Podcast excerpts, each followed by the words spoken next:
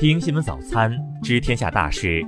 今天是二零二一年十一月十九日，星期五，农历十月十五。雨阳在上海向您道一声早安。先来关注头条新闻。二零一九年二月。在京秦高速上发生特大车祸，二十辆车发生事故，林某丈夫杜某驾驶的汽车就在其中，而他们十四岁的儿子不幸在事故中遇难。杜某因车辆超载被法院判处交通肇事罪，但免于刑事处罚。尽管已经过去了两年多，林薇始终无法原谅丈夫。她请求法院判决丈夫有期徒刑三至五年，并且不得适用缓刑。林薇提起刑事附带民事诉讼，向杜某和肇事车辆车主索赔一千多万元。近日，林薇收到了检察院的抗诉请求答复书，检方决定不予抗诉。杜某接受采访时表表示，目前两人还没离婚，现在的他只能期待时间淡化妻子心中的悲伤。再来关注国内新闻。十七日下午，江苏盐城海域发生五点零级地震，铁路部门对距离震源中心较近铁路采取限速四十公里每小时运行。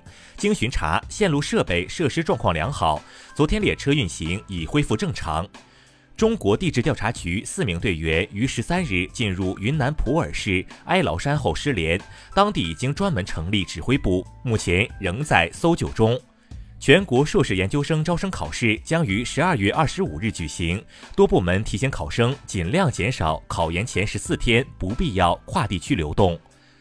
全国人口出生率再创新低。近日，中国统计年鉴二零二一中披露，二零二零年全国人口出生率为千分之八点五二，首次跌破千分之十，而同期人口自然增长率仅为千分之一点四五。国家反垄断局昨天正式挂牌。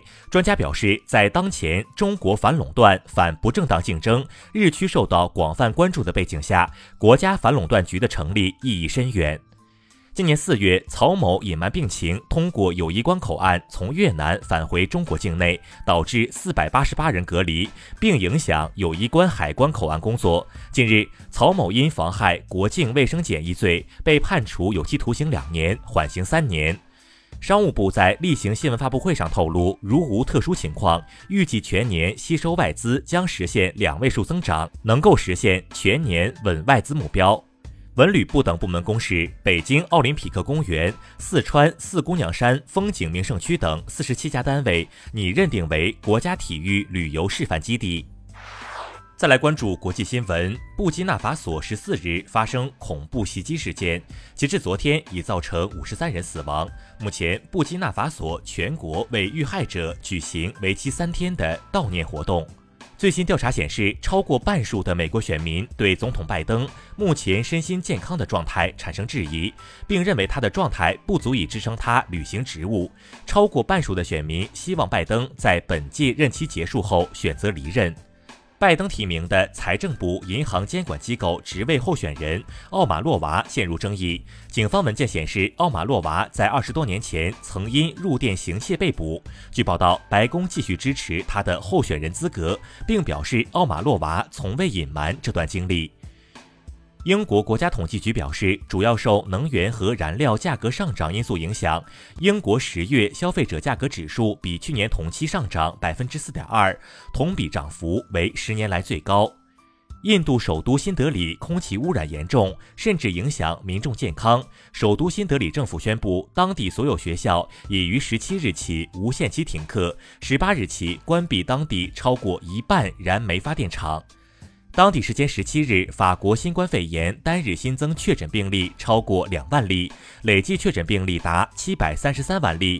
官方确认法国进入第五波疫情。乌克兰总统泽连斯基昨天签署法令，批准了安全与国防部门的决定，对俄罗斯二十八名情报人员实施制裁。据美国媒体报道，科学家研究发现，新冠病毒正像其他病毒一样，在美国白尾鹿以及其他野生动物中传播扩散。再来关注社会民生新闻，比亚迪一名员工猝死在出租屋内一事引发广泛关注。十七日夜间，比亚迪回应称，已与员工家属进行沟通，并签订赔偿协议。近日，上海李女士在晨跑时，在浦东新区发现一只动物。野生动物保护专家辨认，这可能是一只豪猪，不排除是被饲养后逃逸的。专家提醒：发现野生动物切勿接触，更不要抛弃自家的宠物或随意放生动物。十七日，黑龙江哈尔滨白先生在车边与友人交谈，突然十六层高楼屋檐一串冰凌坠落，将车窗砸毁，幸未伤人。昨天，两院院士增选结果揭晓，其中中国科学院增选院士六十五人，平均年龄五十七点四岁。四十五岁的北大教授朴世龙成为最年轻的入选者。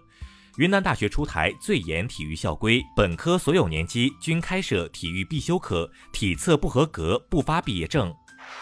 再来关注文化体育新闻。中国足协昨天官宣，水庆霞成为中国女足新任主教练，这是首位本土女性教练担任这一职务。而水庆霞并未参加上月举行的主教练竞聘。世乒赛的各项种子选手排名已经确定，国乒占据了男女单打和男双头号种子，分别是樊振东、陈梦和林高远、梁靖昆。文旅部网站昨天就《演出经纪人员管理办法》草案征求意见，演出经纪人员不得为演员假唱、假演奏提供条件。近日，国家文物局提出规划，支持建设殷墟、三星堆、汉长安城等十到十五处高水平遗址博物馆。以上就是今天新闻早餐的全部内容。如果您觉得节目不错，请点击再看按钮。咱们明天不见不散。